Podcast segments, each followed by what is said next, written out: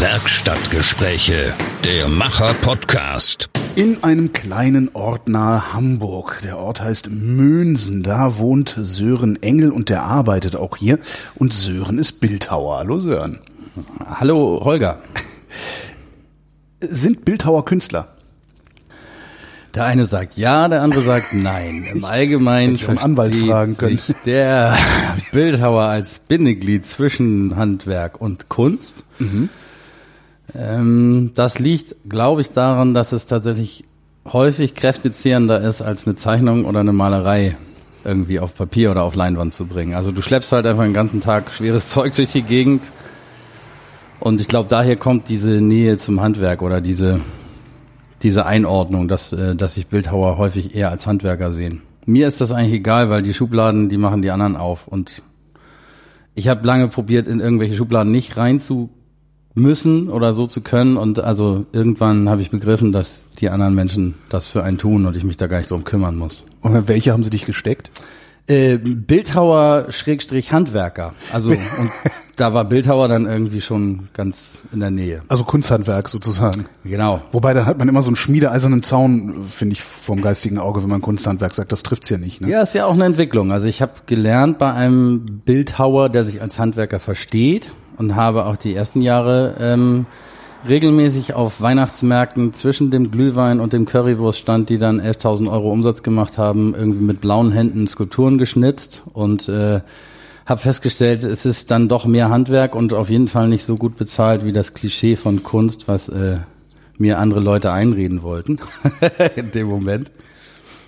Aber ich, also ich halte an dem Begriff Bildhauer fest, weil sich ja irgendwie das vom Holz alleine auch noch entwickelt hat zu so einer Technik, die ich Schichtschnitte nenne. Und da beschichte ich Holzplatten mit Dispersionsfarben und male quasi mit meinen Bildhauerwerkzeugen Bilder in Farbschichten.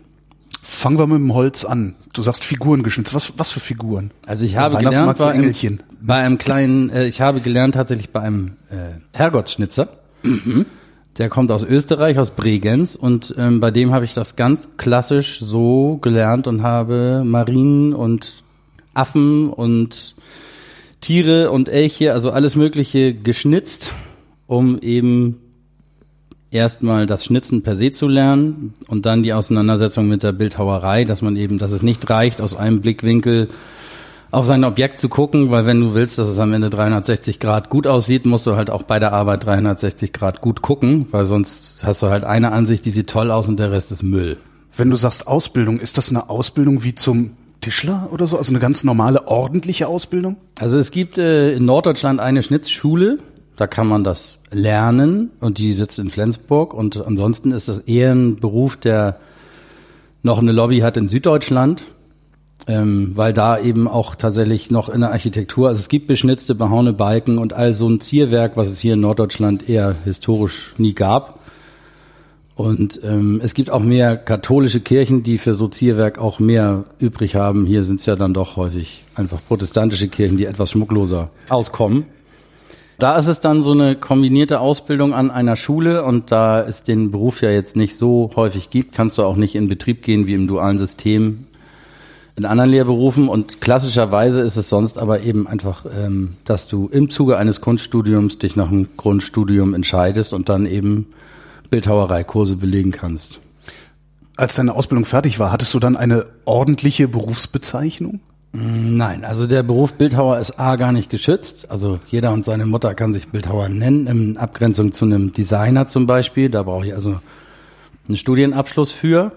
Und ich habe niemals einen Zettel in die Hand bekommen, wo drauf steht, ich bin jetzt der Geselle oder kann dies oder das, sondern ich habe da eine gewisse Zeit gearbeitet und als ich das Gefühl hatte, irgendwie möchte ich jetzt noch mehr als das, was ich hier gelernt habe, da habe ich mich dann weiterentwickelt. Und ähm, ich habe nur ein Arbeitszeugnis bekommen, wie jeder andere auch, wenn er irgendwo einen, einen Job beendet. Eine gewisse Zeit. Wie, wie lange braucht man oder wie lange hast du gebraucht, bis du gedacht hast, jetzt kann ich das alleine? Also ich habe das nach anderthalb Jahren noch nicht gedacht, aber ich habe nach anderthalb Jahren die Möglichkeit bekommen, Expertise zu bekommen für Rechtsfragen und äh, betriebswirtschaftliche Fragen, wo ich also die absolute Nulpe war und da gab es so einen Prinzip, das wurde gefördert vom Europäischen Sozialfonds und das ähm, gab es in Berlin und in Hamburg, das heißt Garage und da kann man sich also selbstständig machen mit einer Idee, so in Anlehnung an die Firmengeschichte von Hewlett Packard, also Garage. Ah, okay. Hm. Und da wird dann also geguckt, äh, wie viel Geld hast du in den letzten Monaten deines Lebens gehabt und da rechnen sie dann was von runter und dann hast du also genug Kohle, um deine Miete zu zahlen und dir Frühstück zu kaufen und dann hast du dann Großraumbüro gehabt für ein paar Monate und also eine Standleitung zum Internet und konntest halt telefonieren, bis das Ohr geglüht hat. Und hast aber eben Hilfe bekommen, was Rechtsfragen angeht und Betriebswirtschaft und all sowas. Und da ich da keine Ahnung von hatte, habe ich gedacht, okay, hat zwar alles ganz wenig mit Kunst zu tun, aber ich probiere es mal aus. Bin dann dahin in dieses, der eine hat eine Werbeagentur aufgemacht und der nächste, weiß ich nicht, ein Aldi-Einkaufsservice. Und äh, ich war dann da der erste Künstler, hat alles nicht so ganz gepasst so, aber ich habe gedacht, fuck it, ich mache das jetzt mit. Und habe da ein bisschen was gelernt, ähm, habe aber was so jetzt, also die entscheidenden Fragen, wie kann ich mich damit überhaupt über Wasser halten, das hat mir diesbezüglich nicht so viel geholfen.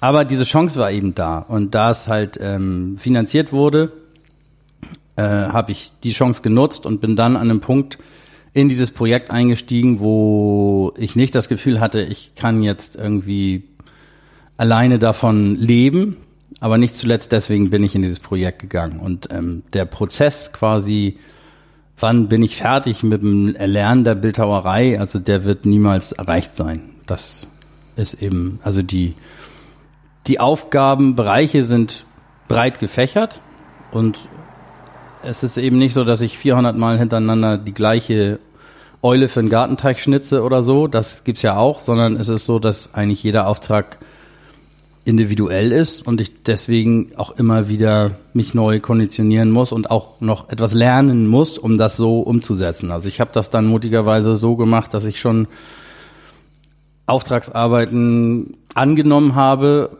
an einem Punkt, wo ich eben ja weder ein Diplom noch ein Arbeitszeugnis irgendwie ein offizielles oder so in der Hand hatte und habe aber das trotzdem irgendwie hinbekommen. So. Was waren das für Leute, die dir die Aufträge gegeben haben? Weil dazu gehört ja auch ein, auch ein Stück weit Vertrauen. Damals waren das tatsächlich noch Privatmenschen, so und also das Thema mit der Akquisition war ja also schon ein großes Thema. Ich habe erstmal so angefangen wie ein Versicherungsvertreter und habe quasi alle meine Bekannten und Freunde damit vollgequatscht und so sind auf meiner ersten Ausstellungseröffnung waren halt 150 Leute und alle kannte ich irgendwie so. Und ähm, die haben dann auch noch Leute mitgebracht, weil die auch wieder jemanden kannten, der irgendwie Kunst interessiert war und so habe ich dann meine ersten Verkäufe gemacht und die ersten drei Jahre 2003 habe ich mich also selbstständig gemacht, da ging das alles super. Ich habe eine Ausstellung gemacht und ich habe verkauft. Ole ole. Also wenn das immer so einfach weitergegangen wäre, dann Ja, ging aber nicht so. Da kam die sogenannte Wirtschaftskrise und dann hat sich eigentlich der Stamm derer, die sich meine Arbeit geleistet haben, verändert. Das waren kaum noch Privatleute, sondern dann im Prinzip mittelständische Unternehmen, Selbstständige, die das also auf irgendeiner Ebene mit ihrem Unternehmen abwickeln können, was ich dann dort mache. Und das hat sich bis zum heutigen Tage kaum verändert. Also es gibt jetzt ein paar private, es gibt auch ein paar private Sammler, aber das Gros derer, die mich beauftragen, sind Firmen, Agenturen, kleinere Unternehmen, Selbstständige. So ähnlich wie die Deutsche Bank sich Picassos in den Keller legt dann. Genau. Ja. Wie bist du überhaupt auf die Idee gekommen, Künstler werden zu wollen? Ich bin nie Bildhauer auf die Idee gekommen, Künstler zu werden. Ich wollte dringendst, allerdringendst Industrialdesign studieren. Mhm und habe mich aus diesem Grunde in Kiel an der Mothesius Kunsthochschule dreimal beworben und dreimal keinen Studienplatz bekommen. Und bei dem dritten Kolloquium am Ende eines solchen dreitägigen Bewerbungstests, da war der Koblaser, ein Bildhauer aus Schleswig-Holstein, der bekannt ist, anerkannt ist und auch Kunst im offenen Raum stehen hat und der hat mich halt angesprochen. Ich habe mal wieder geweint, äh, weil ich keinen Studienplatz bekommen habe für Industriedesign und dann hat er gesagt, du Junge, also ich habe hier irgendwie, ne, bei diesem Bewerbungstest kriege ich dann halt dreimal im Jahr irgendwie oder zweimal im Jahr einen Riesenhaufen an komischen plastischen Arbeiten. Ne? Da mussten wir so Aufgaben halt erfüllen mit irgendwelchen einfachen geometrischen Formen. Die schmeiße ich alle direkt weg, aber deine steht bei mir im Regal. So, ich wusste weder, wer der Koblaser ist, noch hat mich das interessiert, weil ich wollte ja nun Industrialdesign studieren. Ja, und dann habe ich es danach halt noch ein paar Mal probiert und irgendwann kam ich aus Weißensee und äh, hatte wieder keinen Studienplatz bekommen und dann habe ich gedacht, naja, dann irgendwie, also dieser Typ war der Einzige, der nett zu dir ist, so, also so als Mensch war der ganz in Ordnung und vielleicht hörst du ja mal auf den, weil mit dem, was ich mir vorgestellt hatte, bin ich halt nicht weitergekommen. Ja, und dann habe ich irgendwie das Telefonbuch aufgeschlagen und habe gesehen, hm, 31 Bildhauer gibt's in Hamburg. Und dann habe ich die alle angeschrieben, habe gesagt, ich bin 25 Jahre alt, ein geiler Typ und habe Tischler gelernt und ähm, kenne mich ein bisschen mit den Holzwerkstoffen aus und würde gern Bildhauer werden. Und dann haben innerhalb von einer Woche 31 Bildhauer, nein, 30 Bildhauer zurückgerufen oder geschrieben und haben mir konkret Ansätze gegeben, wie ich das machen kann. Was fand ich also unglaublich toll. Und eine Dame hat mich angerufen und hat sich bei mir entschuldigt. Ähm, sie wird mir gern helfen, aber ihr Mann sei gerade verstorben. Deswegen können sie mir nicht helfen. Also die waren alle toll. Alle, wie sie gelistet waren. Und dann habe ich das Gefühl bekommen, also irgendwie sind Bildhauer so generell nicht so verkehrt und bin vollkommen, ich hatte vorher nichts mit Bildhauerei zu tun, auf diesem Wege dann an drei Adressen gekommen von Leuten. Also der eine hat gesagt, wende dich an BBK und der nächste hat gesagt, geh mal irgendwie an diese Schnitzschule. Und ich habe mir dann aber eben aus den dreien, die mich wollten, wo ich mich vorstellen durfte, die ausgesucht, die mit Holz gearbeitet haben, weil ich ja aufgrund meiner Tischlerlehre eben den Werkstoff Holz schon ein bisschen kannte, also in Abgrenzung zu Metall oder Stein, das waren böhmische Dörfer für mich damals. Ja, und dann äh, bin ich also irgendwann zu diesem Almöhi in den Harburger Bergen in Hamburg gefahren und der stand da zwischen seinen Riesen, also die zwei größten Holzskulpturen der Welt befinden sich an seinem Schnitzplatz in Hamburg. Ein riesen Grizzlybär und eine riesen Eule. Über von wie groß reden wir da? Zwölf Meter aus einem Stamm geschnitzt. Ne? Wie schnitzt man das mit der Kettensäge? Mit der Kettensäge und einem Baugerüst und ja. immer wenn man einen Schnitt gemacht hat, muss man wieder runterkrabbeln und muss erstmal 50 Meter davon weggehen und gucken, ob der Schnitt, den man gemacht hat, sinnvoll ist. Also so eine Arbeit ist nicht an einem Tag zu erledigen.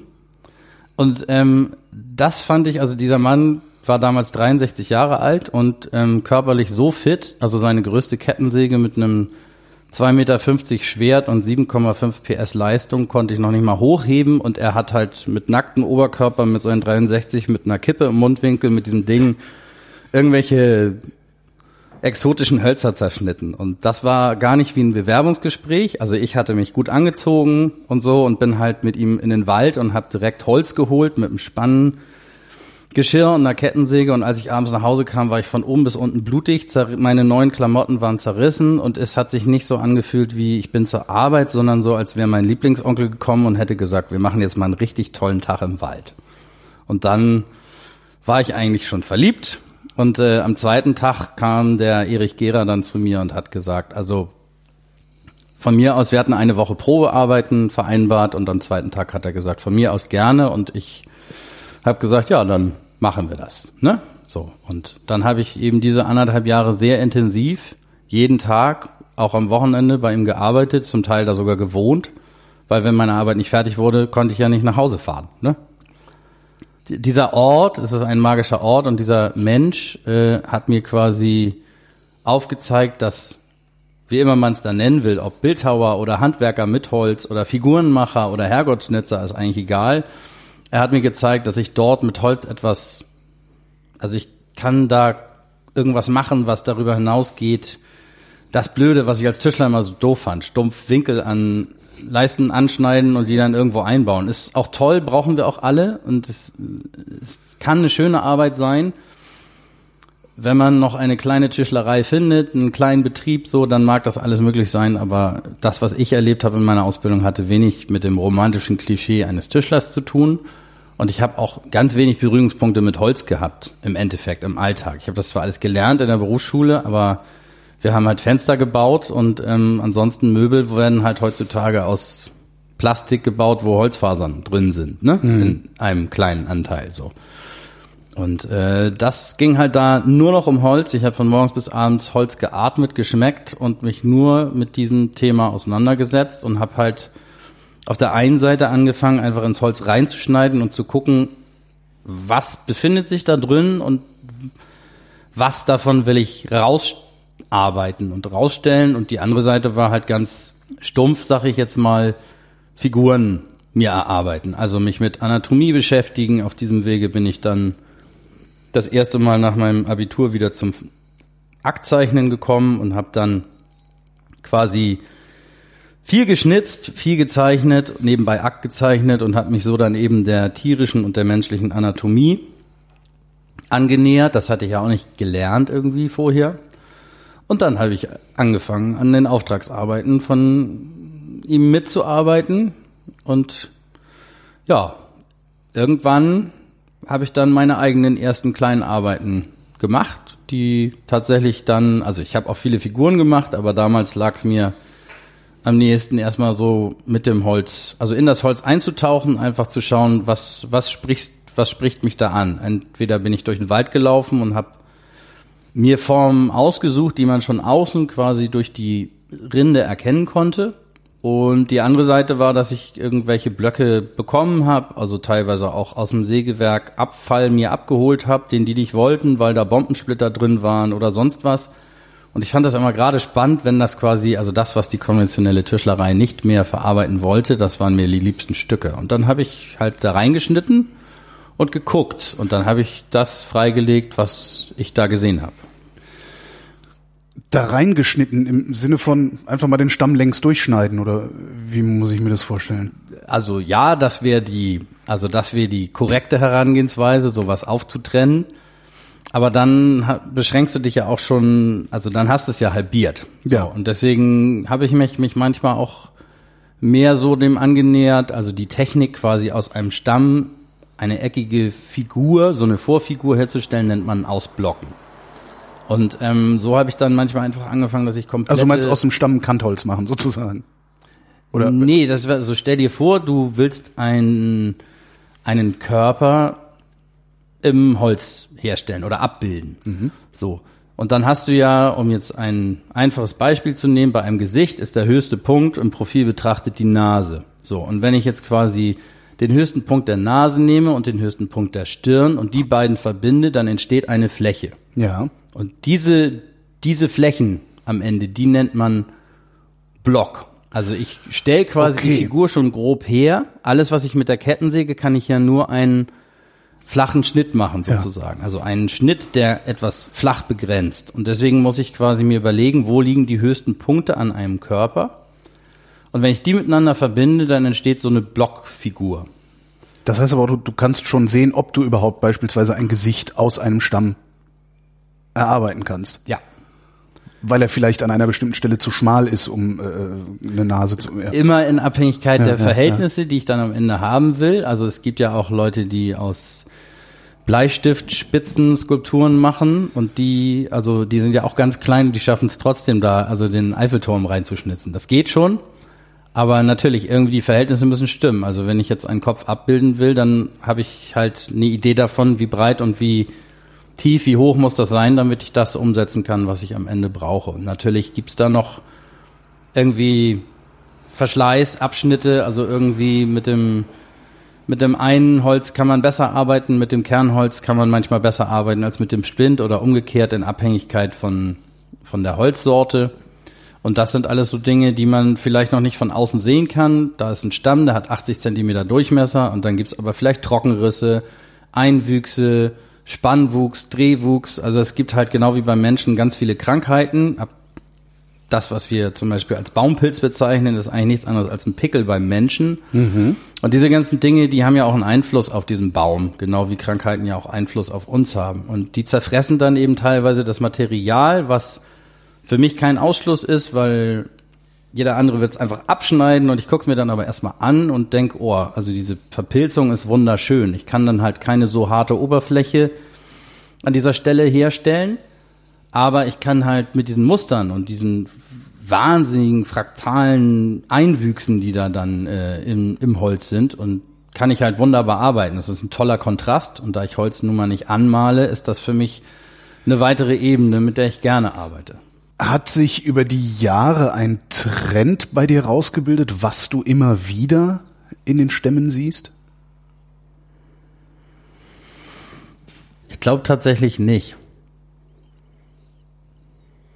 Also ich glaube, es gibt so, so Lebensphasen, wo, wo dann quasi irgendwie die eine Figur oder die besondere Architektur oder irgendwas gerade einfach Thema ist und ich dann wahrscheinlich mich auch mehr an so einem Thema abarbeite und man dann bezogen auf die letzten Jahre bestimmt sagen kann, also da habe ich mich zwei Jahre lang nur um Figur gekümmert oder da habe ich mich zwei Jahre lang nur um dieses oder jenes Thema gekümmert, mal abgesehen von Auftragsarbeiten. Da gibt's dann schon Schwerpunkte, aber ich sag mal, wenn man sich von den anthroposophischen Formen, wie es so schön genannt wird, herauslöst. Also du gehst in den Wald und du siehst irgendwas Geschwungenes und das stellst du frei. Und dann kommen da so ganz wunderschöne, geschwungene Formen bei raus, die, die sind wunderschön.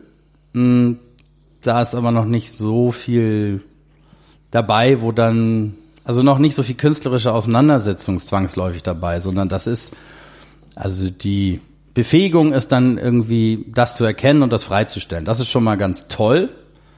Aber das war mir noch nicht genug. Das habe ich die ersten acht Jahre ausschließlich gemacht und dann nebenbei halt immer Figuren und irgendwie hat sich das dann verdichtet, dass quasi das Wissen aus der Anatomie auch noch in die anderen Formen, in die andere Formsprache eingeflossen ist. Und ich auf diesem Wege dann halt das für mich zu etwas verdichtet hat, was eben auch eine Auseinandersetzung mit dem Hier und Jetzt bedeutet. Also meine ganz persönliche Auseinandersetzung mit dem. Und vorher war es halt einfach nur, da hat der Wald 150 Jahre etwas Tolles gemacht und ich bin einfach quasi nur der Fotograf, der in der Sekunde das Foto macht. Nur, dass ich kein Fotoapparat benutze, sondern eine Kettensäge und Bildhauereisen. Aber da war wenig von mir. Und äh, je mehr das heißt, Wissen ich bekommen eher eine Veredelung dessen, was schon da war.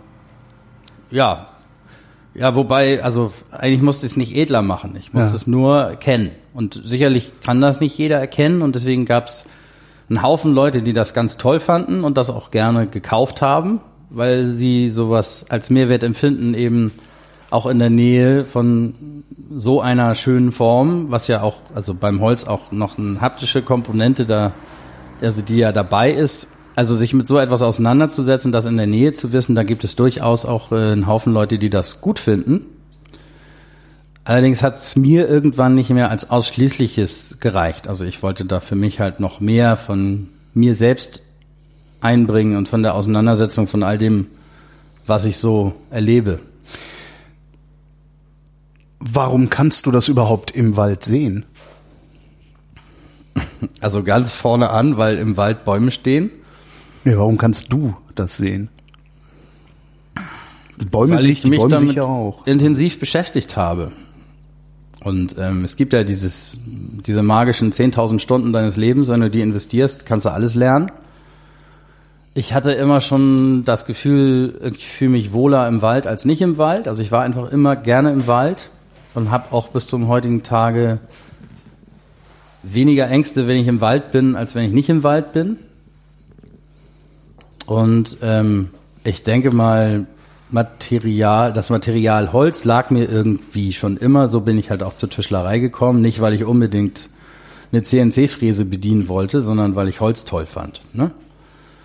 Und ich habe stundenlang früher im Wald rumgesessen und einfach geguckt, was ja irgendwie heute befremdlich wirkt. Also es äh, gibt ja alle Varianten bis hin zu, dass irgendwie Passanten die Polizei rufen, weil man im Wald sitzt und Ist guckt. dir das schon mal passiert? Ja, weil es gibt Playstations und Handy und Computer und ja. äh, also da fragt man sich dann schon als ähm, rechtschaffender Bürger, der mit seinem Hund höchstens im Wald spazieren geht, warum sitzt der Mann da? Und warum sitzt der jetzt immer noch da? Genau, und es ist mitten am Tag und warum geht da eigentlich keiner geregelten Arbeit nach? Da muss ja, also das ist ja schon potenziell kriminelle Energie. Ja, und ähm, dadurch, dass ich mich lange und intensiv geguckt habe, war ich in der Lage, etwas zu erkennen. Und was immer ich, also ich bin der Meinung, dass wenn ich mich lange genug mit etwas auseinandersetze, dass ich dann auch in jedem Ding, in jeder Sache irgendwann auch ein Muster erkenne. So. Also. Ein Muster oder eine Form? Im Sinne von einer Form erkennen, also nicht Muster im Sinne von einer Regelmäßigkeit, oder? Nee, tatsächlich eine Form. Es kann aber auch eine Regelmäßigkeit sein. Also einfaches Beispiel, du fliegst nach, also irgendwo auf die andere Seite der Welt und dann ähm, irgendeine Bewegung oder irgendein Satz oder irgendein Auftreten erinnert dich an eine Person aus deiner Familie von hier, von der anderen Seite der Welt. Und so ähnlich ist es natürlich mit dem Holz auch. Also generell hat erstmal Holz ja drei Wuchsrichtungen und außerdem sucht das Holz nach der Sonne, also wächst erstmal tendenziell von unten nach oben und irgendwann dann halt auch noch in andere Richtungen. Und dadurch ergibt sich erstmal eine Struktur, die recht ähnlich ist. Also bei nordische Hölzer sehen tendenziell erstmal alle gleich aus, so mhm. für den Laien. Und der ganze Rest sind dann quasi Rahmenbedingungen, wie ja auch bei uns Menschen. Also dann kommt halt eine Bombe und ein Splitter fällt da, also stopft sich irgendwie in den Stamm rein und dann wird er überwallt. Und äh, nach Jahren kann man den Splitter nicht mehr sehen, aber er ist natürlich noch da. Und äh, so wächst das Holz quasi um diese ganzen Umweltbedingungen und in Anführungsstrichen Fehler, Makel, was auch immer herum. Mhm. Und ähm, das ist das, was mich immer gereizt hat. Also ich gehe natürlich zum Holzhändler für meine Auftragsarbeiten und suche mir mit meinen Auftragsgebern zusammen Hölzer aus. Die sind dann auch kammergetrocknet und ähm, dann ist es so ein bisschen abhängig davon, will ich jetzt zum Beispiel das Porträt eines Kindes machen, dann suche ich mir natürlich ein ähm, maserarmes, strukturarmes Holz aus, weil niemand findet das toll, wenn dann auf der Wange der Tochter auf einmal ein Ast ist. Das, ja. ne? So. Ähm, aber ansonsten, also für den ganzen Rest haben mich halt immer diese Stücke, die möglichst schief ins Leben gebaut waren, am meisten interessiert. Also das, was krank war, das, was kaputt war, das, was vom Blitz vor 30 Jahren getroffen war, aber dann war noch so viel Vitalität im Baum, dass er das überlebt hat, in der Mitte gespalten war und oben wieder zusammengewachsen ist. Also diese ganzen ähm, Dinge fand ich immer super spannend und die habe ich mir einfach gerne und lange angeguckt. Wenn du so einen Baum hast, der vom Blitz gespalten ist, also dann wieder oben zusammengewachsen ist, der so praktisch ein Loch in sich hat, wie würdest du damit umgehen? Würdest du das Ding nehmen und das Loch noch stärker rausarbeiten? Also erstmal muss ich dazu sagen, dass ich nicht einfach mit der Kettensäge in den Wald gehe und jeden Baum umholze, der mir nun gerade taugt, sondern das, das habe ich erwartet, also dass, also dass du es nicht tust. Ja. Tatsächlich finden mich die Hölzer mittlerweile, also es gibt einfach auch einen großen Kreis von Leuten, die wissen, was ich will und immer, wenn sie es nicht gebrauchen können, rufen sie mich an. Und äh, in Absprache mit den Förstereien gibt es natürlich auch da manchmal Tipps, sogar vom Förster, hier komm mal vorbei und guck dir das mal an. Und ähm, das muss ich dann wirklich entscheiden in der Sekunde, wenn ich das sehe, weil auch das ist wieder so unterschiedlich. Nicht jeder vom Blitz getroffene Baum taugt. Und manchmal ist es auch am Ende einfach so, dass von dem Material so wenig noch übrig ist, dass wenn ich anfangen würde, das jetzt abzuschneiden und mit in mein Atelier zu nehmen, dann wäre quasi nichts mehr nach. Also dann ist es sinnvoller, irgendwie einen befreundeten Fotografen anzurufen, zu sagen, ich habe hier sowas Tolles entdeckt, mach mal ein paar Bilder, mhm. weil in drei Jahren fällt das Ding eh um. Ne? Das kann ich dir nicht so pauschal sagen. Du hattest eben gesagt, du hättest Anatomie gelernt, also über, über die äh, Aktmalerei. Mhm. Wie lernt man das? Was lernst du da? Also was siehst du in meinem Gesicht, was ich möglicherweise in deinem Gesicht nicht sehe, weil ich keine Gesichter zeichnen kann? Verhältnisse. Also das ist das, was mir quasi geholfen hat zu verstehen, wie ich das hinbekommen kann, weil es wirkt ja erstmal so unglaublich komplex. Und äh, wann immer ich in Zeichenkursen, Bildhauerkursen, wann immer ich mit Menschen zu tun habe, die sowas einfach noch nie gemacht haben, dann ist die große Angst, das ist so kompliziert, das kann ich nie. So, aber wenn ich jede Form, egal wie kompliziert sie ist, kann ich runterbrechen erstmal auf gröbere Formen. Das heißt, stell dir vor, du kneifst deine Augen zu und guckst dir irgendeinen Baum, den du jetzt meinst scharf zu sehen, so sieht er angeblich aus, okay.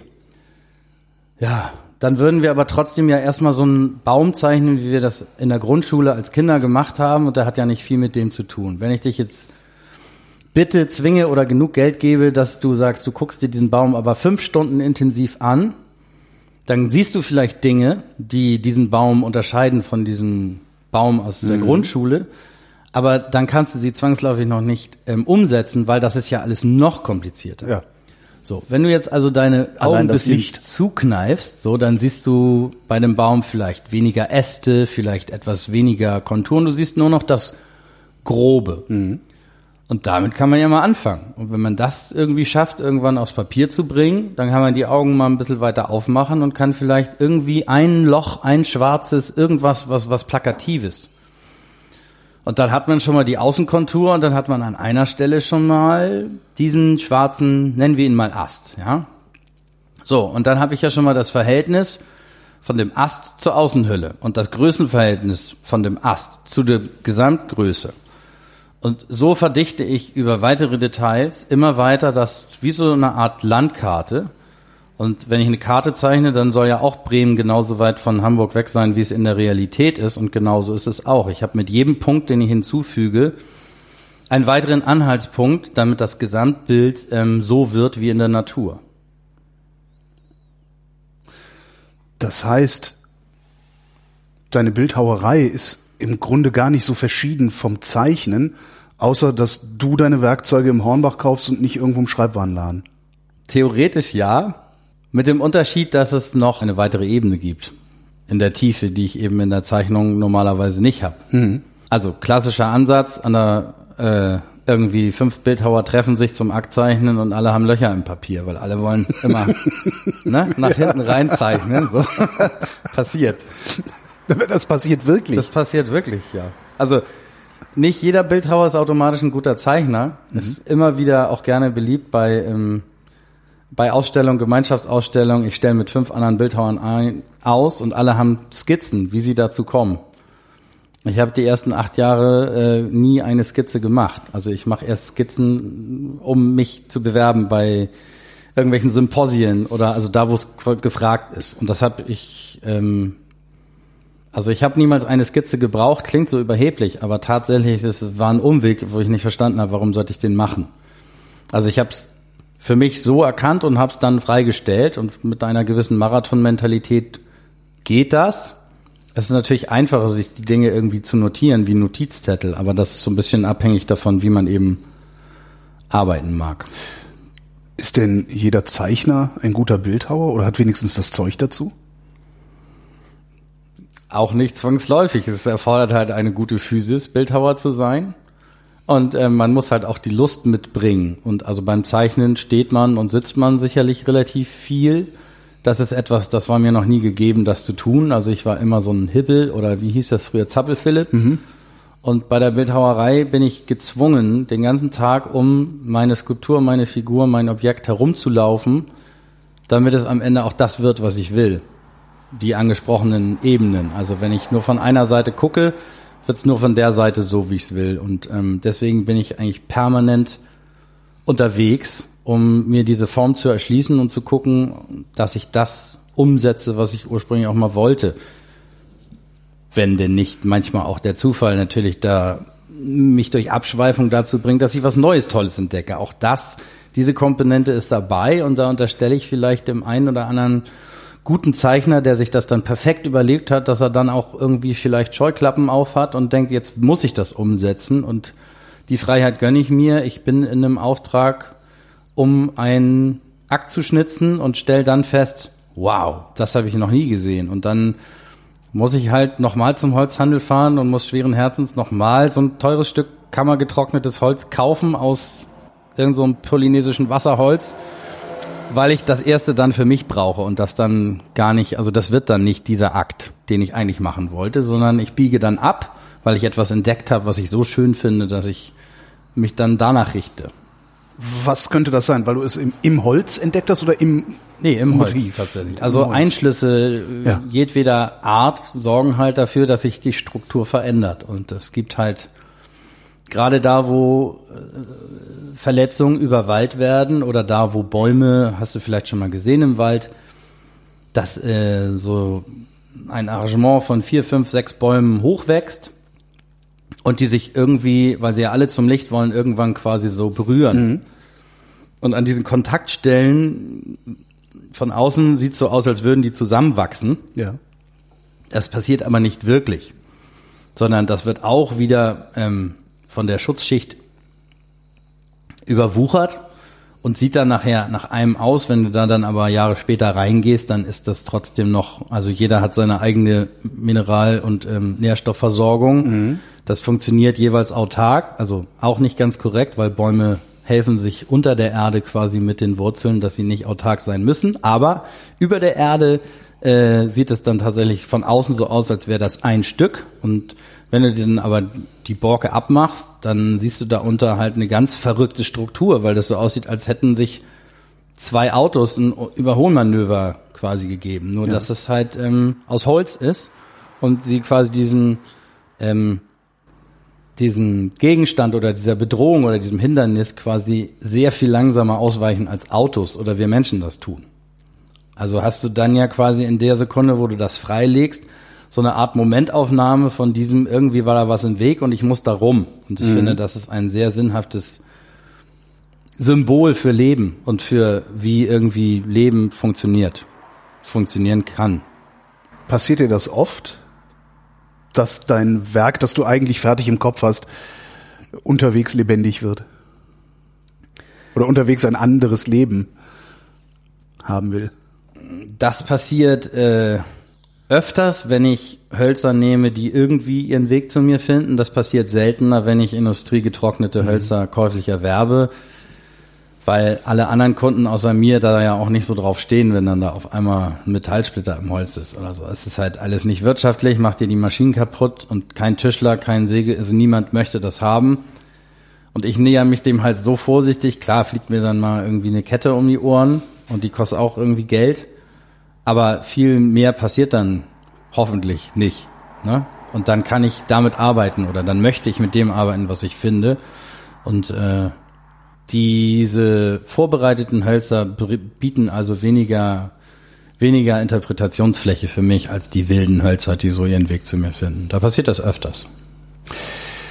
Wie arbeitest du? Arbeitest du an einem Stück von Anfang bis Ende oder hast du auch mehrere Sachen gleichzeitig in Arbeit? Ich arbeite immer und permanent an mehreren Sachen gleichzeitig, weil diese Vorstellung, ich gehe um 6.30 Uhr in mein Atelier und mache dann an einem Stück irgendwie, bis meine Kinder nach Hause kommen und dann habe ich Freizeit, die ist halt nicht so richtig äh, übereinander zu legen mit dem, wie die Auseinandersetzung mit der Bildhauerei per se für mich funktioniert. Also ich bin permanent nebenbei ja damit beschäftigt, ähm, formale Probleme zu lösen oder aufzulösen, mich dem anzunähern oder diese Herausforderung zu bedenken, wie kann ich das umsetzen? Irgendwann komme ich an einen Punkt und dann komme ich vielleicht nicht weiter. Und wenn ich dann auf Krampf weitermache, dann mache ich irgendwas kaputt. Und wenn du dir vorstellst, dass du irgendwie, oder wenn ich mir vorstelle, dass ich 60, 100 Stunden äh, an irgendwas gearbeitet habe und dann zum Ende werde ich ja immer feiner, immer detailreicher, immer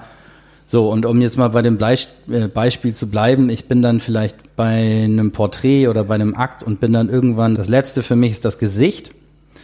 Und wenn ich mir dann vorstelle, dass ich nach 100 Stunden Arbeit dann die Nase abschneide, dann ist das ein Riesenproblem für mich, Ja. weil mein Anspruch an mich selbst ist, dass ich dann nicht Leim nehme und die Nase wieder dran mache, sondern ich nehme dann ein neues Stück Holz und fange dann wieder von vorne an. Und das ist mir zu aufwendig ähm, und zu teuer. Und deswegen ist es so, dass wenn ich dann nicht weiterkomme, dann nehme ich halt die nächste Arbeit her. Und dann ist es eben auch immer so eine Mischung aus, also der Anteil der freien Arbeiten ist immer größer dabei oder die freie Arbeit. Also es ist ja nicht immer gleich anspruchsvoll, was ich dann während eines Auftrages am Holz mache, sondern es gibt ja super anspruchsvolle Sachen und es gibt halt auch etwas stumpfe Arbeiten, wo man einfach, ne, ich mache mir einen Strich ans Holz und sage, gut, bis da muss ich das jetzt wegnehmen. Und wenn das eben nicht einfach zugänglich ist, dass ich nicht einfach abschneiden kann, dann ist es, bedeutet das eventuell ein, zwei Stunden körperliche Arbeit, bis ich zu meinem Strich komme. Und in der Zeit habe ich ja viel Zeit, also ich tue das dann und bin sicherlich auch irgendwie konzentriert bei der Arbeit, damit ich mich nicht verletze.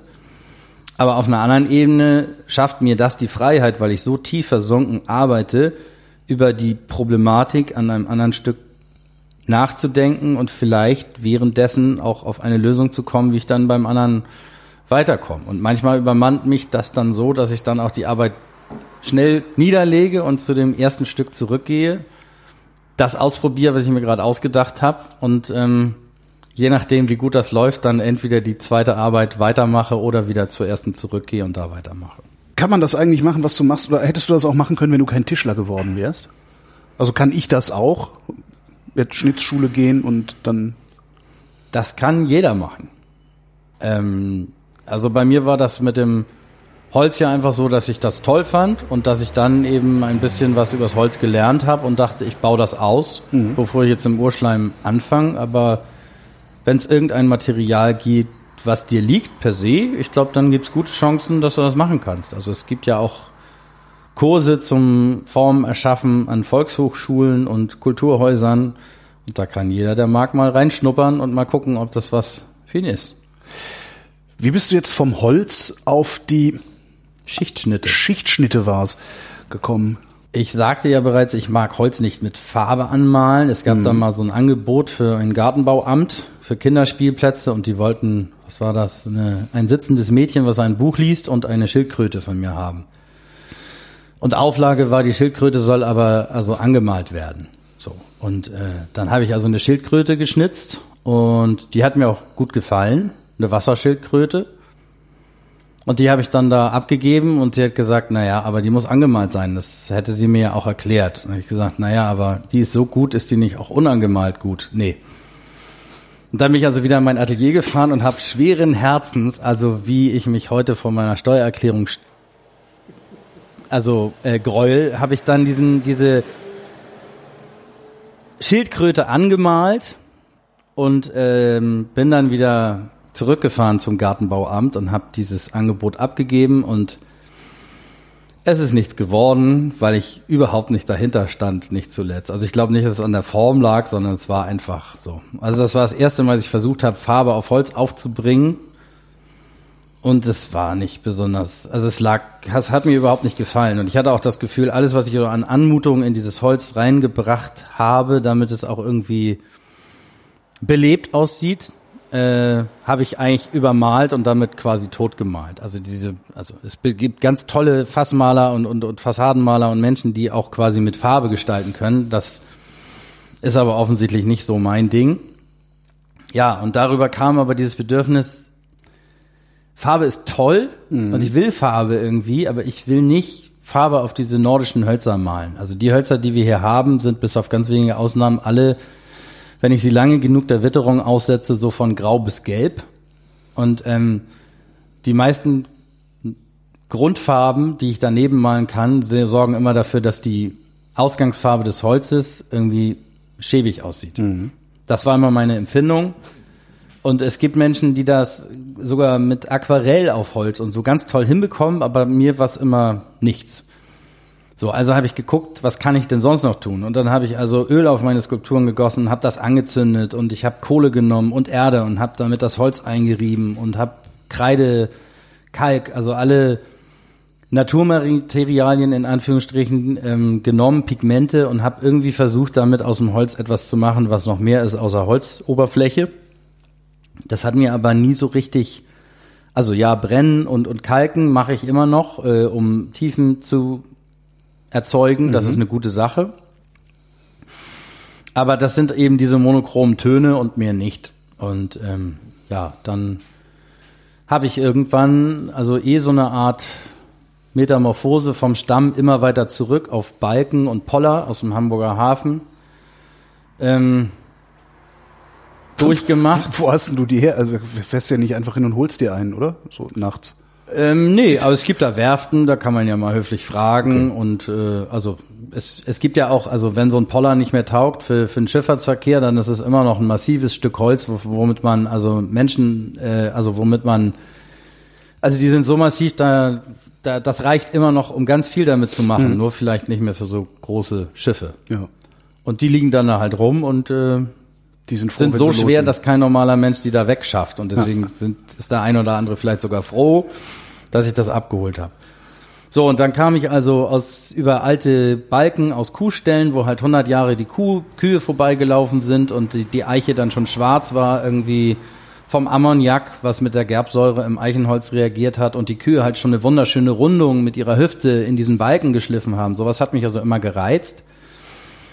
Ja, und irgendwann waren aber auch die Balken alle. So, und dann bin ich halt, äh, also über einen Sperrmüll gefahren, den es damals noch gab, aber leider hatte niemand tolles Holz wegzuschmeißen und dann standen also überall Billigregale und die ja. hatten so Rückwände. Und dann dachte ich, na ja, also wenn du jetzt schon nichts Vollplastisches hast, dann nimmst du wenigstens die mit, da kannst du wenigstens noch was drauf zeichnen oder malen.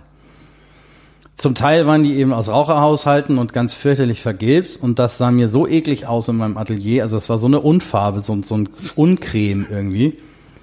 Dann habe ich also Dispersionsfarbe genommen und habe die einfach übermalt. Also gegen jede technologische, gegen alles technologische Wissen habe ich Dispersionsfarbe auf eine kunststoffbeschichtete Platte aufgebracht habe da irgendwelche beispielhaften Themen aus dem Bammes, also aus dem Anatomiebuch draufgezeichnet, einfach mal um zu gucken, wie es denn wäre. Habe damals noch einen Trennschleifer und eine Kettensäge genommen und habe dann einfach mal da reingeschnitten und geguckt, was passiert. In, in diese Kettensäge in Billigregal geschnitten. Ja, in die Rückwand, in die ja, zwei Millimeter ja. dicke Rückwand. Also ganz vorsichtig und ganz, also wirklich nur mit dem Anspruch, nicht durchzuschneiden und dadurch irgendwelche durch Durchbrüche irgendwelche okay, Formen zu erzeugen, sondern es ging so um, genau, Aha.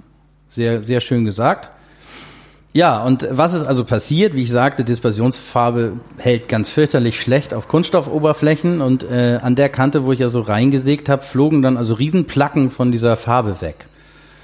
Und das war quasi die Initialzündung für die Schichtschnitte. Und dann habe ich gedacht, gut, wenn das in mit zwei Schichten funktioniert. Also ich hatte diese Holzfaserschicht, die war braun, dann diesen Uncremeton und dann das Weiß. Und das hat schon eine unheimliche Tiefenwirkung ergeben.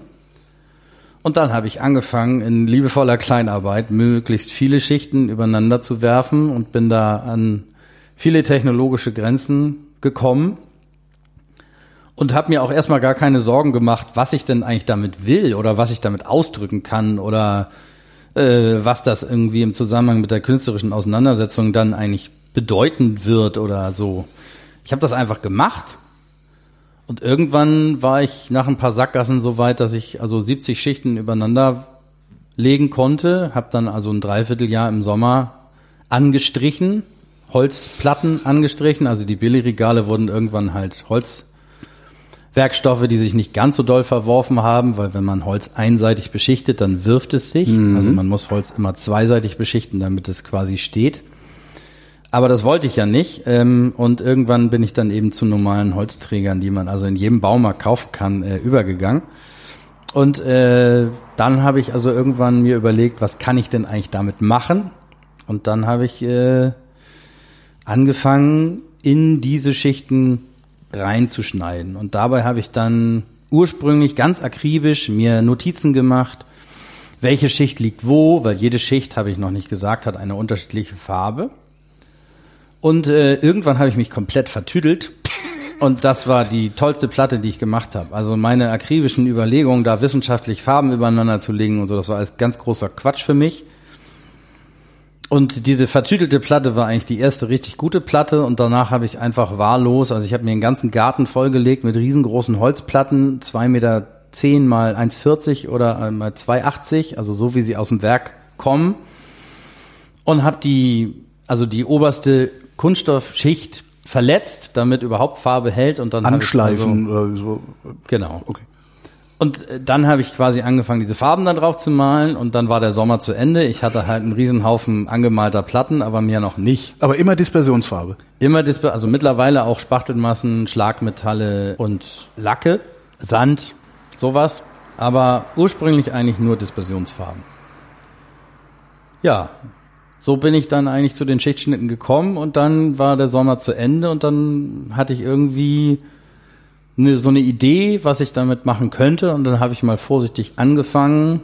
Und das war alles vielleicht am Anfang noch nicht so ganz spruchreif. Und also von dem ersten Tag, wo ich das gemacht habe, bis zu dem Moment, wo ich damit an die Öffentlichkeit gegangen bin, sind auch drei Jahre vergangen. Und äh, die habe ich wirklich auch gebraucht, um es irgendwie auch guten Gewissens in eine Galerie zu hängen, ohne das Gefühl zu haben, das fällt nach drei Wochen einfach bumm runter Stimmt, vom Holz oder so. Das, also ich konnte ja niemanden fragen. Und äh, auf diesen Anruf hatte ich keine Lust. Also dementsprechend äh, musste ich ein bisschen experimentieren. So, und dann habe ich irgendwie tatsächlich, glaube ich, muss ich jetzt äh, selbst überlegen, ich glaube, ich habe dann Akte dort reingeschnitten, also von meinen Aktzeichnungen äh, angefangen, quasi das zu übertragen. Jetzt nicht eins zu eins, sondern also die Schulter aus der Aktzeichnung und mhm. also ein bisschen auch zu, zu schönen und zu idealisieren. Und ähm, dann habe ich mal hier ein bisschen was ausgestellt und da mal ein bisschen was ausgestellt und irgendwann war ich dann zehn Jahre mit der Bildhauerei unterwegs und dann habe ich in Hamburg im Wallhof mir das gegönnt und habe eine komplette Ausstellung nur, also Schichtschnitte als Akt auszustellen. Wenn du in diese Platten reinschneidest, Mhm. Also ich hätte es genauso gemacht wie du. Ich hätte gesagt, okay, da sind jetzt zehn Farben übereinander. Ich weiß, erst kommt grün, dann kommt blau, dann kommt rot. Ich möchte gerne diesen Strich in blau haben und Mhm. mache darum da einen halben Millimeter tiefer als bei rot und sowas. Das machst du ja nicht. Wie, wie entscheidest du deine Schnitttiefe?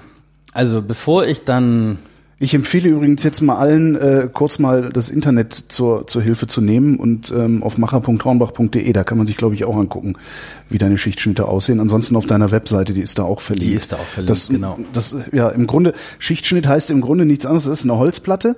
Ähm, das sieht aus wie der Rand vom Tagebau, letztendlich. genau, Ne? genau, Ja. Das halt nur in bunt. genau. Und äh, so wie der Tagebau ja auch dann irgendwann diese Sedimentschichten freigibt, so nehme ich quasi eine Ecke der Holzplatte. Also ich überlege mir halt irgendwann ein Format, was ich gern möchte, um das abzubilden, was ich gern möchte.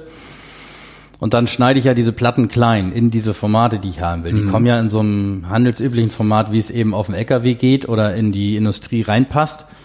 Ich schneide sie mir dann also klein und an den Schnittkanten kann ich dann meistens schon erkennen, wie die Farben liegen. Und wenn mir das nicht reicht, okay. nehme ich eben einen Hobel oder eine, ein Bildhauereisen und schneide quasi einmal diagonal alle Schichten runter und dann habe ich wie so ein Spektrum, wie Ja. so eine Inhaltsangabe.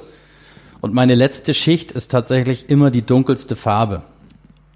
So, also das heißt eigentlich ist meine erste erste Schicht. Schicht ist immer die dunkelste Farbe, so dass ich, wenn ich bisher ist meine letzte Schicht, also die oberste, die Deckschicht ist immer weiß. Ähm, und dann habe ich quasi vom hellsten Ton zum dunkelsten Ton und die anderen Töne liegen einfach dazwischen und dann muss ich eben einfach gucken. Und das ist so eine Mischung aus Erfahrung und äh, ich sag mal vielleicht Farbgefühl, so dass ich mir überlege, wie kann ich denn das machen? Und im Hintergrund natürlich ja auch äh, irgendwann Wissen bekommen habe, wie man generell so Farben aufbauen kann oder sollte. Ob man dann sich da immer stoisch dran hält oder davon abweicht, ist noch eine andere Geschichte. Aber ähm, um Tiefen zu erzeugen, ist es schon sinnvoll, auch im Hintergrund einen dunklen Ton zu haben, auf den man hinarbeitet, weil es einfach plastischer wird. Heißt das, dass du, wenn du anfängst, äh, so einen Schichtschnitt zu machen, schon weißt, an welcher Stelle du welche Farbe gerne äh, rausarbeiten würdest oder wächst das auch im, in der Arbeit oder während der Arbeit erst? Nee, das ist tatsächlich mittlerweile komplett dem Zufall überlassen, weil ich am Anfang halt auch die Platten so beschichtet habe, dass es in jeder Schicht nur eine Farbe gab. Und ähm, mittlerweile lasse ich da dem Wahnsinn freien Lauf. Also ich mache da Farbe drauf und dann verstreiche ich die und dann werfe ich da eine grobe Hand irgendwie Pigmente drauf und ziehe die glatt und dann kommt die nächste Schicht und da ist auf der einen Seite rosa, auf der nächsten Seite, keine Ahnung, türkis metallic. Und ähm, das merke ich mir, wie gesagt, alles nicht. Also ich schneide das an, aber ja nur an einer Ecke. Und es ist immer wieder auch eine Überraschung für mich. Dann irgendwann, ach ja, stimmt, die Farbe hast du auch benutzt. Ähm, aber ich lebe damit und ich arbeite damit. Es ist dann nicht so, oh Gott, wie soll ich das denn jetzt einbauen, sondern es ist eigentlich immer eine Chance, die ich äh, also super angenehm finde. Es hat es bisher noch nicht gegeben, dass ich dann irgendwie aufhören musste, weil ich dachte, oh, den Ton kann ich jetzt gar nicht gebrauchen, weil dann gehe ich halt einfach einen Schnitt, ein, eine Schicht tiefer. Und da wird und dann hab- schon irgendwas sein. Genau. Und also mittlerweile sind die Schichten auch manchmal etwas dicker, dadurch, dass ich halt auch Spachtelmassen abtöne, da habe ich es dann noch ein bisschen leichter. Also die 70 Schichten der ersten Generation dieser Schichtschnitte, was war so ein Millimeter und das ist halt also streng genommen mit einem leichten Tremor, weil ich wenig geschlafen habe, dann waren ja schon 17 Schichten weg. Ne? Also da, das ist mittlerweile ein bisschen dankbarer, mit ein etwas, mit etwas dickeren Schichten zu arbeiten.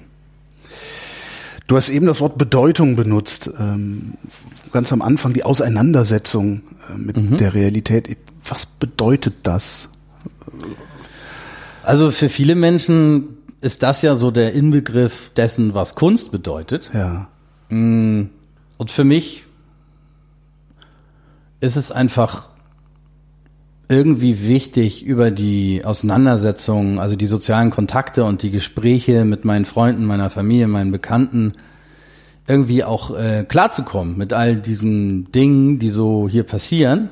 Und damit meine ich jetzt gar nicht irgendwas Weltpolitisches oder so, aber ich finde halt das Leben an sich etwas so Wundervolles und Unfassbares, dass ich äh, offensichtlich im Gegensatz zu anderen Menschen manchmal einen Moment brauche, um innezuhalten und das alles so zu verstehen und aufzusaugen. Und diese Auseinandersetzung meine ich, ähm, weil wenn ich das nicht tue, werde ich unglücklich. Also diese Auseinandersetzung ist für mich grundlegend wichtig. Ohne diese Auseinandersetzung funktioniere ich nicht besonders gut. Mhm. So, und das ist ja aber eh ganz viel, was jeden Tag so auf mich einprasselt. Und tendenziell ist mir das eh schon alles eher zu viel. Also wenn andere Menschen nach dem Arbeitstag sich auch noch hinsetzen und dann auch noch Spiegel Online lesen, während sie Nachrichten gucken, da kann ich nur anfangen zu heulen. Das kann ich nicht. Das ist zu viel für mich. Mhm. Und auf diesem Wege, also aufgrund der Tatsache, dass ich mich dann so intensiv mit gewissen Dingen auseinandersetzen möchte, ist ja aber zusätzlich zu den ganzen Informationen, die eh schon jeden Tag kommen, noch mehr in mir. Und über diese, über diesen Weg bin ich dann in der Lage, wieder etwas loszuwerden und dabei etwas zu schaffen, was Teil dieser Auseinandersetzung ist. Und das ist der wunderbarste Prozess, den ich mir diesbezüglich vorstellen kann. Also ist es nicht Auseinandersetzung im Sinne von äh, Konfrontation von Konflikt, sondern Auseinandersetzung im Sinne von Verarbeitung genau. dessen, was genau. auf dich einwirkt. Du sagtest eben auch, du hättest Kinder. Wie, wie, wie reagieren die Kinder darauf, dass ihr Vater Künstler ist?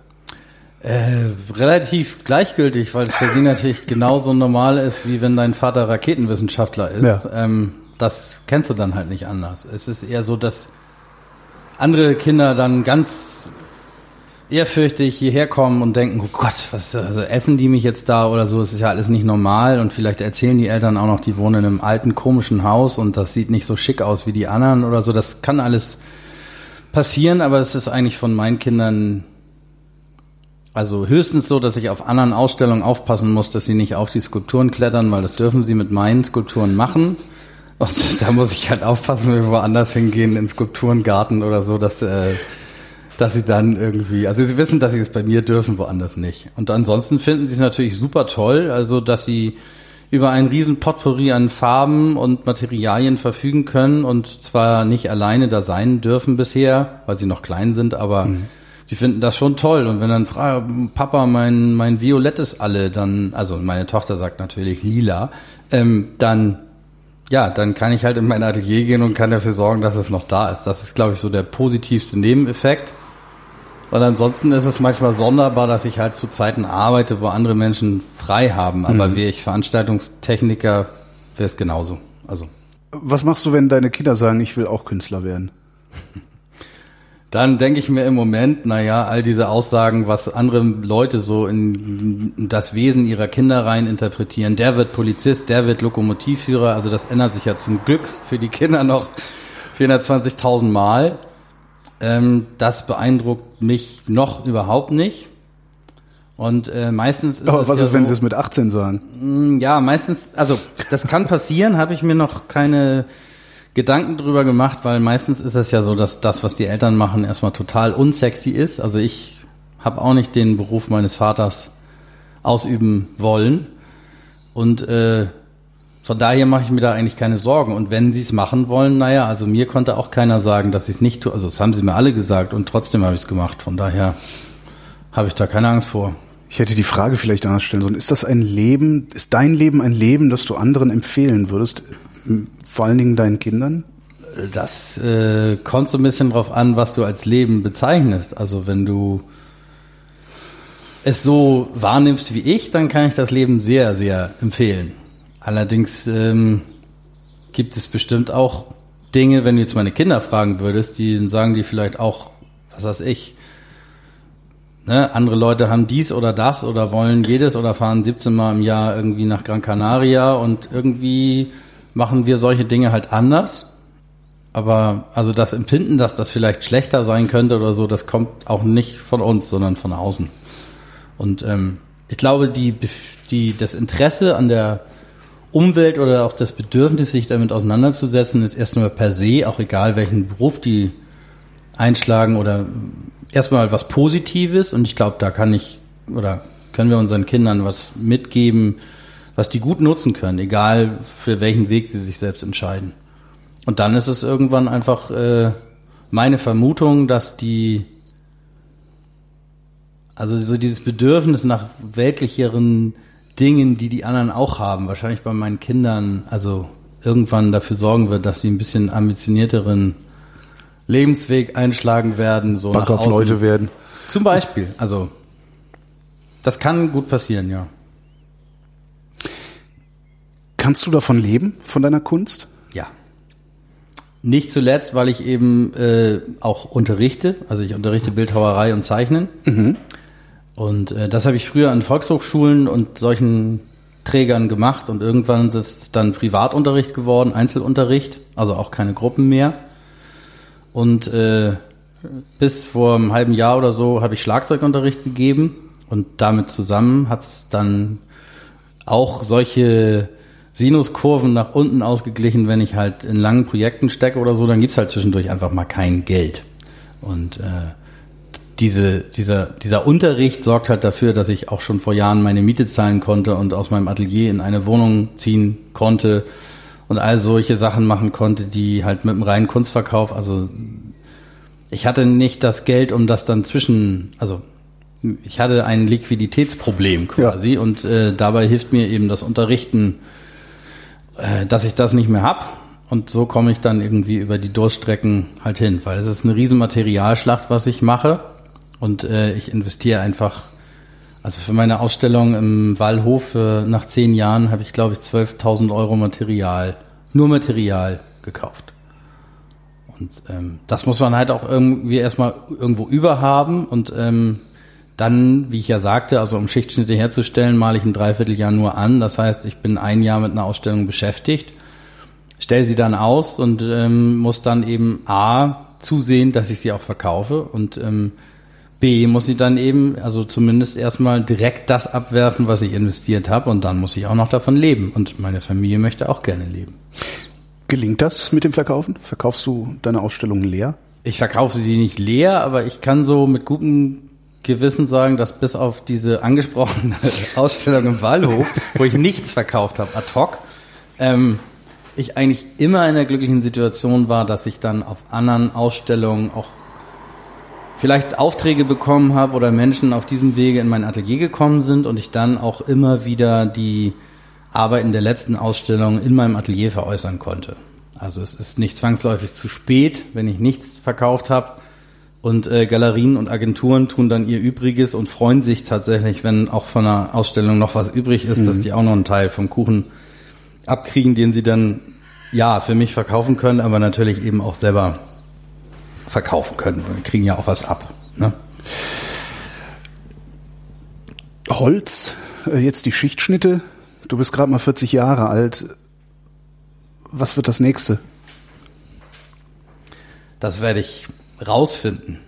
Du hast noch keine Idee, also es ist noch nichts da, was dich irgendwo, wo es dich kribbelt. Also weder das Holz noch das mit den Schichtschnitten ist abgearbeitet im Sinne von, es reizt mich nicht mehr. Also wenn ich mehr Zeit hätte, ich habe ja die gleiche Zeit wie jeder andere und äh, möchte zwischendurch auch schlafen und Zeit mit meiner, Familie verbringen und äh, Freunde treffen und all diese Dinge. Ähm, wenn ich mehr Zeit hätte, dann äh, gäbe es in dieser Sekunde ganz viele Dinge, die ich gern ausprobieren würde, genau mit diesen Techniken auch, mit diesen Themen oder würde auch einfach gerne noch andere Sujets unterbringen als das, was ich bisher getan habe, weil ich vielleicht auch die Technik an der einen oder anderen Stelle weiterentwickelt habe, dass es mir jetzt auch möglich ist, Dinge umzusetzen, die ich vorher, wo ich mich nicht angetraut habe, weil ich wusste, dass es technisch schwierig wird. Ähm, also von daher ist das noch gar nicht ausgereizt und ich denke, ich werde mich damit noch ein paar Jahre einfach beschäftigen und irgendwann wird genauso wie die Schichtschnitte aus dem aus der Bildhauerei mit Holz entstanden sind, äh, genau so wird wahrscheinlich früher oder später irgendwas sich daraus noch verfeinern, entwickeln, aber das kann ich jetzt noch nicht sagen. Da sagst du dann Bescheid, dann komme ich nochmal wieder. Das machen wir so. Sören Engel, vielen Dank. Ich danke dir, Holger.